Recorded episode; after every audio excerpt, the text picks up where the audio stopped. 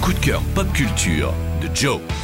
Aujourd'hui, c'est coup de cœur jeux vidéo, jeux vidéo made in France et plus précisément jeux vidéo made in Bordeaux, Dead Cells. Et là, les personnes qui connaissent se disent mais pourquoi est-ce qu'il nous parle d'un jeu sorti il y a 5 ans? Eh bien pour deux raisons très simples les amis.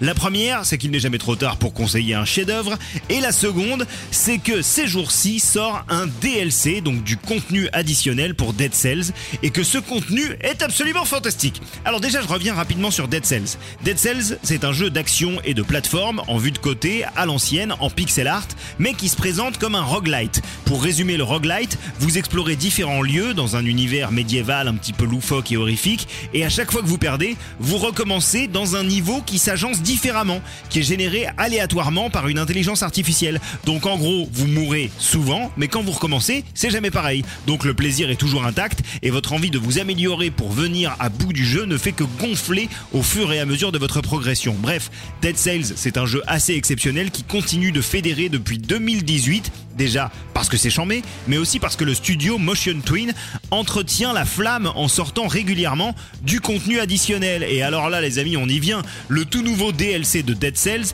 est tout simplement une folie. Pourquoi? Parce qu'il se nomme Dead Cells Return to Castlevania et que comme son nom l'indique, c'est un crossover jouissif entre Dead Cells et l'une de ses plus grandes et prestigieuses inspirations, la saga culte de Konami, Castlevania.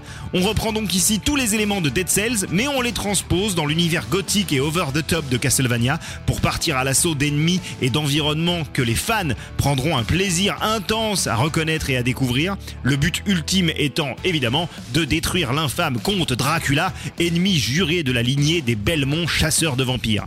Dead Cells Castlevania, c'est un fantasme de fan qui devient réalité en fait. C'est beau, c'est un super hommage à la saga Castlevania. On y retrouve des personnages, des lieux, des musiques culte, tout ça pour 10 euros et franchement ça les vaut. Moi j'avais lâché Dead Cells il y a deux ans, depuis une semaine je ne joue plus qu'à ça, c'est fantastique. Retrouvez toutes les chroniques de WeFM en podcast sur wefm.fr.